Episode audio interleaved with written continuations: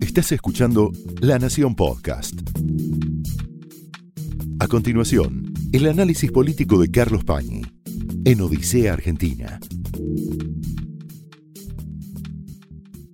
Muy buenas noches, bienvenidos a Odisea. Este sábado, como todos sabemos, y ha tenido gran despliegue en los portales periodísticos, en los diarios, en la cobertura general de la actualidad argentina, ha habido una cantidad de manifestaciones en la ciudad de Buenos Aires, en la Plaza de Mayo, en otras ciudades del país, que tuvieron un significado especial para el oficialismo, para Juntos por el Cambio, y especialmente para Macri, que apareció muy emocionado en el balcón de la Casa Rosada respondiendo a la presencia de gente que se movilizó por su cuenta para ir a plantear la necesidad de una continuidad del actual gobierno en las elecciones. Bueno, es muy importante, es muy significativo para los meses que vienen, saber cómo interpretar esa movilización. Puede ser que alguien se sienta tentado dentro del gobierno, dentro de la Casa Rosada, a pensar que la movilización de esa gente que eh, manifestó una convicción muy fuerte a favor del gobierno de Macri, sea el comienzo de un proceso que podría revertir los resultados electorales de las primarias y que por lo tanto inspirarían en el gobierno la necesidad de ponerse todavía más en una posición electoral, en reforzar el aspecto proselitista de la tarea de gobierno y el aspecto proselitista de la imagen de Macri. Probablemente, por lo que sé, no es la interpretación de Macri, pero puede ser la interpretación de gente que rodea a Macri y que está convencida de que la aritmética de la elección, con independencia del contexto, sobre todo económico, de este proceso electoral, le permitiría a Juntos por el Cambio llegar a otros resultados y a un balotaje en el comicio, en los comicios del 27 de octubre. Ahora, hay otra forma de leer esas manifestaciones. Y esa, esa, otra forma tiene que ver con lo siguiente. ¿Qué le dicen a Alberto Fernández esas manifestaciones? Es decir, es obvio que la gente que se está manifestando, que se manifestó ese sábado, este sábado, no se manifestó a favor de la economía de Macri. Probablemente algunos no se habrán manifestado tampoco, y ahora voy a mencionar algunos detalles que justificarían esa posición, ni siquiera a favor de la institucionalidad de Macri. Es muy probable que mucha gente, y si uno mira lo que eh, señaló uno de los que convocó a esas manifestaciones desde España, que es Luis Brandoni, lo que motivó esas movilizaciones es una preocupación por una agenda institucional de la Argentina, que tiene que ver con la transparencia en los procedimientos, tiene que ver con la calidad en el manejo de los recursos del Estado, con el funcionamiento de las instituciones, de los poderes del Estado y centralmente con el manejo de la justicia. Nosotros vamos a tener aquí, después, vamos a dialogar con Eduardo Valdés y vamos a hablar del manejo de la justicia y de las arbitrariedades que puede haber en el manejo de la justicia, no solo las que hubo durante el kirchnerismo, sino las que puede haber e hubo durante el gobierno de Macri. Entonces, la pregunta que aparece en esa plaza, más allá de que mucha gente de Cambiemos, aún los que creen, dirigentes importantes de Cambiemos, que dicen, no nos engañemos, esto no significa nada o muy poco en términos electorales, significa en todo caso la movilización de gente para conseguir más diputados, más senadores y que haya un poder más equilibrado en el Congreso a partir de diciembre del año que viene. Esa gente, que la mira con mucho realismo la manifestación, dice, bueno, también estamos señalándole al que sería el próximo gobierno, y creen ellos, el gobierno de Fernández, que hay una plaza movilizada alrededor de una agenda que no se puede dar de baja y que tiene que ver con una percepción muy negativa, muy pesimista de lo que es la vida institucional en la Argentina. Entonces acá aparece un signo de interrogación y no lo digo irónicamente, no lo digo cínicamente, creo que es un signo de interrogación, que él no ha dado vuelta a las cartas en ese plano, respecto de cuál es la agenda de Fernández para un tema tan importante como es el tema de la calidad institucional, de la corrupción, de la transparencia administrativa, etc. Hasta ahora lo que sabemos de él, de manera muy explícita hace unos años, y todo lo explícita que puede ser ahora, que lleva a Cristina Kirchner como candidata a vicepresidenta en su fórmula, que él no es Cristina. Y no hay ninguna razón para no creerle, porque más allá de las cosas que tenga que decir un candidato en campaña y de todo lo que él quiera retorcer las palabras para poder acceder al poder, hay algo objetivo en Fernández. Cuando ocurrió la radicalización del kirchnerismo, él se fue de ese gobierno. Él renunció al poder durante el segundo gobierno de, el, gobierno de Cristina y sobre todo a partir del conflicto con el campo del 2008, que muchos señalan como el punto de inflexión de una radicalización del kirchnerismo. O sea que ese antecedente le juega objetivamente a favor. Y es raro que un peronista renuncie a un cargo público renuncie al poder. Pero no está claro qué quiere hacer él con esa agenda que le está marcando esta plaza que le habla no tanto a Macri, también le habla a él. Yo no creo que toda la gente que se movilizó son ingenuos que creen que es muy fácil para Macri conseguir la reelección. Muchos de ellos le estarán hablando a Fernández. Y acá es donde aparece un inventario de interrogantes que no tienen respuesta, pero que va a ser muy interesante ver las respuestas. El más obvio, y posiblemente el menos trascendente, es quién va a ser el ministro de Justicia y sobre todo el secretario de Justicia de un eventual y muy probable gobierno de Alberto Fernández, que es el puente con el Poder Judicial. Probablemente mucho más importante que eso sea saber, porque va a ser una señal del Poder Ejecutivo muy explícita en este punto, quién va a ser el delegado del Poder Ejecutivo en el Consejo de la Magistratura. Yo le recomiendo a usted que se quede hasta el whisky. Carola sigue de viaje, pero va a estar nuevamente Candela Ini, que nos va a contar el cumpleaños del actual representante del gobierno, del Poder Ejecutivo en el Consejo de la Magistratura. Y del relato de ese cumpleaños va a aparecer algo muy evidente. Es de desear que en ese plano Fernández no sea Cristina y que tampoco sea Macri. Es decir, en ese plano, que es la relación del Poder Ejecutivo con el Consejo de la Magistratura, tiene que mejorar a Cristina y mejorar a Macri. Hay otro plano, todavía más profundo, y mucho más determinante, desgraciadamente, porque tiene que ver con una de las grandes miserias de la democracia argentina de los últimos años, y es un mal que arrastra mucho tiempo, es qué va a hacer Fernández con la AFI. Y con algo que, es la AFI, los servicios de inteligencia, y con una dimensión tenebrosa de los servicios de inteligencia, que es el túnel que existe entre los servicios de inteligencia y Comodoro Pi. Ahí también tiene que mejorar a Cristina, sobre todo tiene que mejorar a Néstor Kirchner más que a Cristina, y tiene que mejorar a Macri, cuya continuidad con el gobierno de Néstor Kirchner la hemos señalado infinidad de veces acá. Es otra cuenta pendiente de Macri, ya no con la economía, con la institucionalidad. Por eso digo que mucha gente que se movió hasta la plaza probablemente ni siquiera lo hace aprobando un modelo institucional vigente, sino más bien un ideal más o menos utópico de lo que sueña para la Argentina en esa materia. Quedan otros detalles en la órbita institucional, como por ejemplo quién va a ser el Procurador General de la Nación, es decir, el jefe de los fiscales, el que lleve adelante las causas.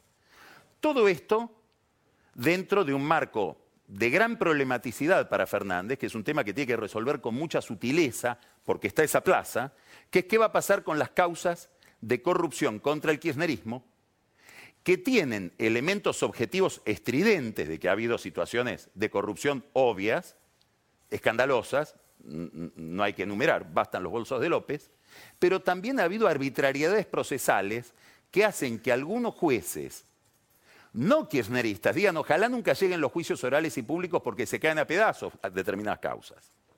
Entonces acá hay un entramado de problemas muy complejos que le espera a Fernández, tal vez tan complejos como los de la economía. Hay sí un capítulo de su discurso muy vidrioso, donde deja mucho que desear su posición institucional y que no tiene que ver con la Argentina, que tiene que ver con Venezuela. Claro, Alberto Fernández, probablemente si uno lo hipnotizara, no diría las cosas que dice públicamente sobre Venezuela. Tiene un límite. Y ese límite es muy contundente. Es más que anecdótico, pero parte de una anécdota, una anécdota lamentable, triste. Florencia Kirchner no está internada en la Clínica Mayo, está internada en Cuba. Cuba es el lugar donde se maneja la consola del régimen venezolano. Y probablemente esto, que significa muchas otras cosas, lo obliga a Fernández a decir yo sigo la política de México y la política de Uruguay en relación con Venezuela. ¿Qué es decir, eso no es una dictadura porque funcionan los tres poderes. Bueno, en muchas dictaduras funcionan como una ficción los tres poderes. Basta ver cómo funciona la Corte venezolana para saber cómo funcionan esos tres poderes. O cómo funciona la relación entre el Poder Ejecutivo y la Asamblea Nacional o la Asamblea Constituyente. Pero hay otro argumento de él que lo expresó el otro día en la reunión del, del organizada por Clarín, cuando dice, no puede ser una dictadura un gobierno elegido por el pueblo.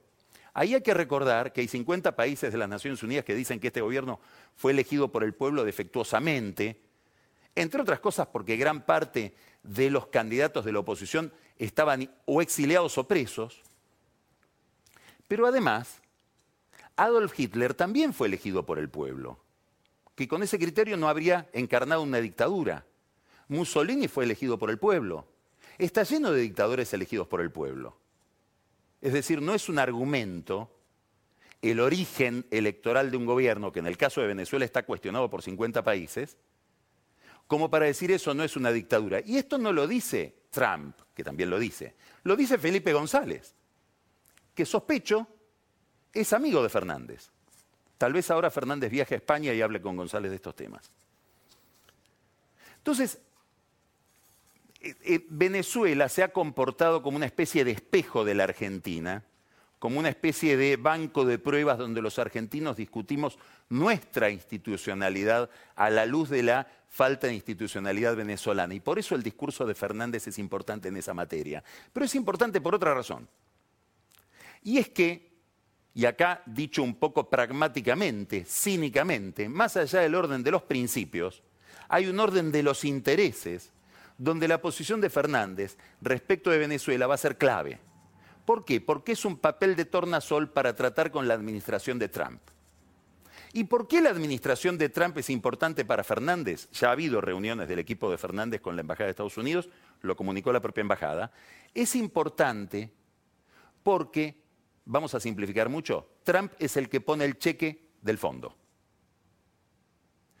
Hay todo un ritual institucional por el cual el Fondo Monetario Internacional tiene un directorio, después tiene equipos técnicos, tiene una oficina de eh, auditoría, de la que vamos a hablar ahora, pero el cheque se negocia centralmente en el Tesoro americano. Y esto lo sabe Macri porque lo tuvo que negociar ahí. Es decir, el peso de los Estados Unidos en el Fondo Monetario Internacional es decisivo. Y el Fondo Monetario Internacional, hasta donde sabemos, por todo lo que ha dicho Fernández, y creo que es exactamente así como lo piensa y lo quiere, va a ser central en la política financiera de lo que sería un gobierno del frente de todos. Quiere decir que más que preocuparnos por quién va a ser el ministro de Economía del próximo gobierno, si es un gobierno del candidato Fernández, va a ser muy importante quién es el canciller. ¿Por qué? Porque la política económica va a tener que ser acompañada por un giro de política exterior del kirchnerismo que tiene un límite en la composición de izquierda de esa fuerza política. Y acá está la sutileza que tenga Fernández para ir más allá de la retórica que está expresando hoy.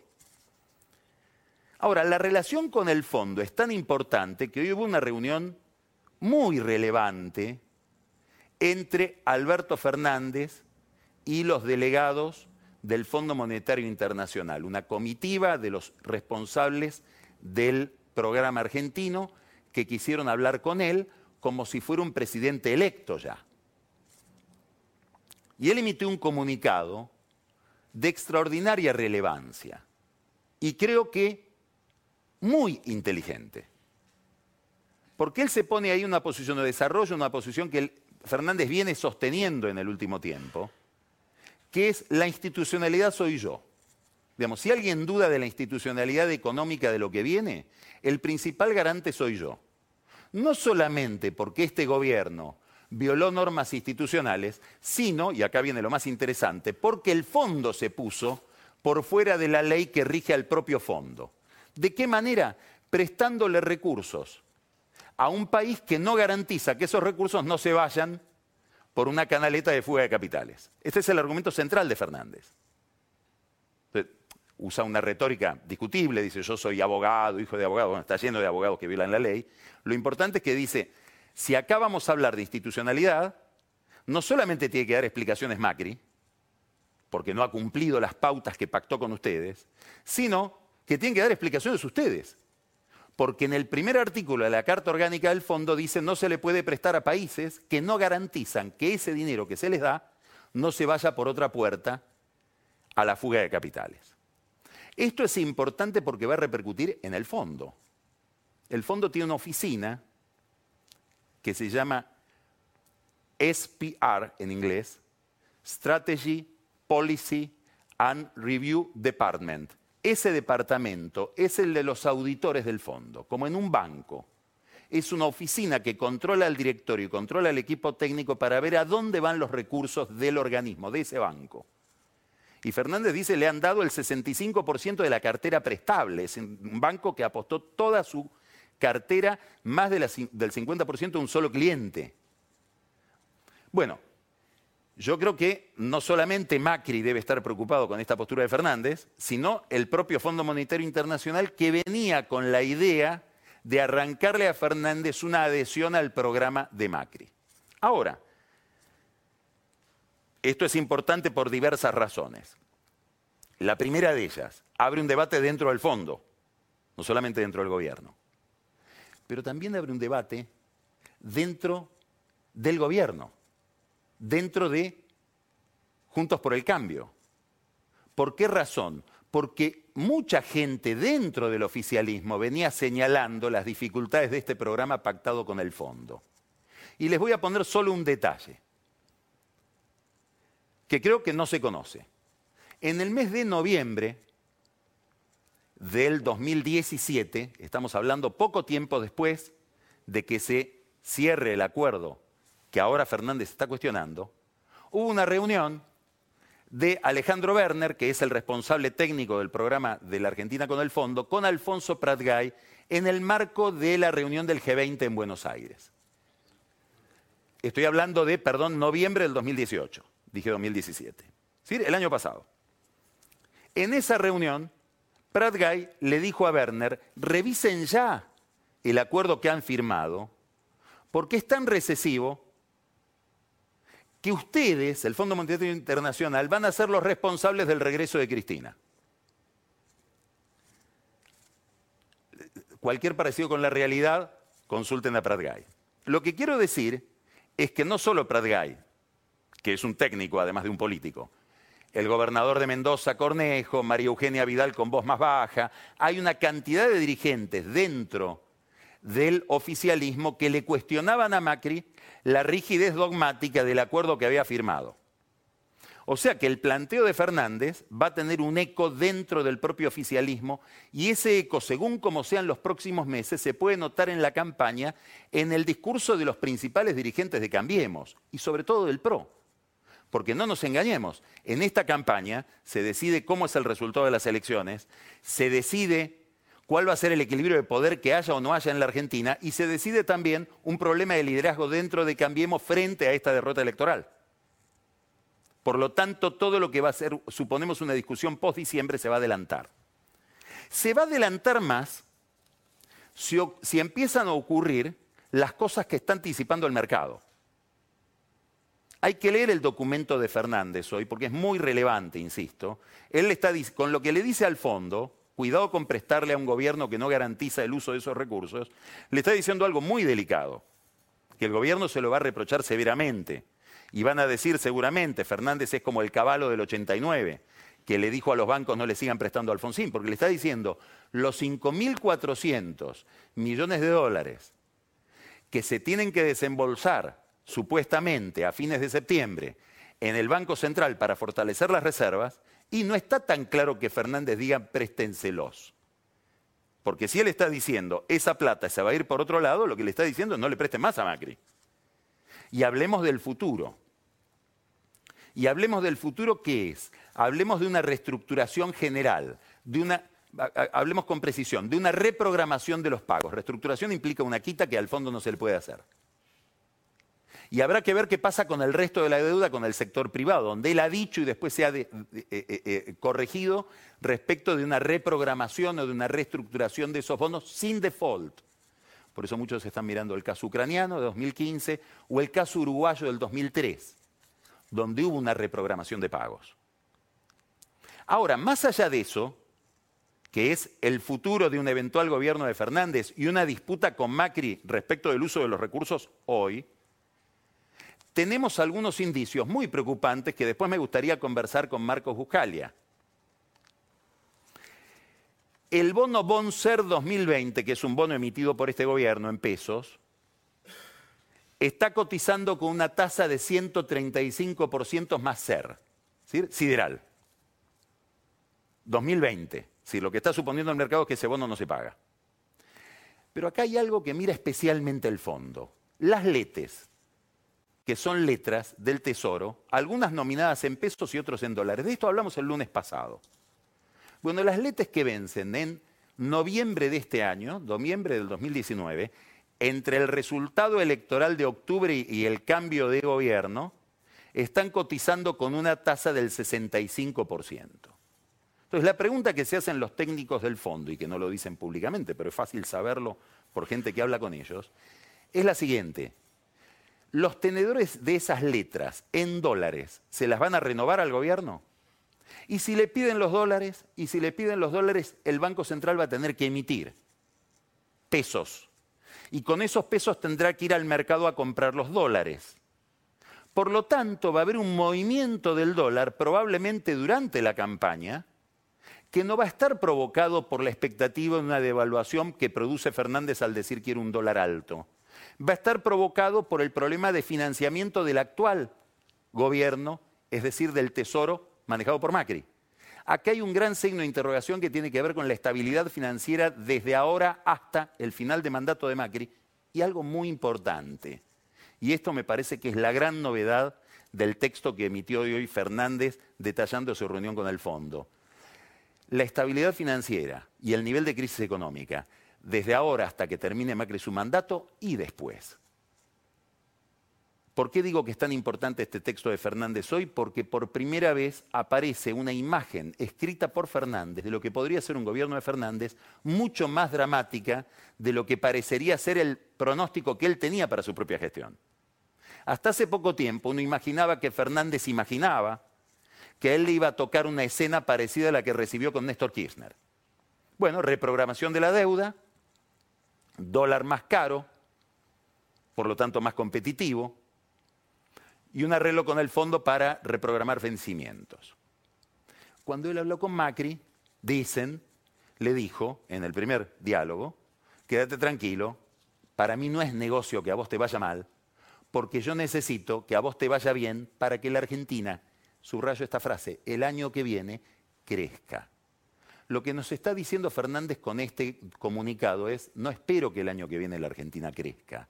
Me va a tocar una escena muy complicada desde el punto de vista financiero, desde el punto de vista del tipo de cambio y la estabilidad cambiaria. Por lo tanto, me va a tocar un nivel de pobreza más importante, me va a tocar atraso tarifario. Es decir, voy a enfrentar una agenda muy escabrosa con un dato adicional.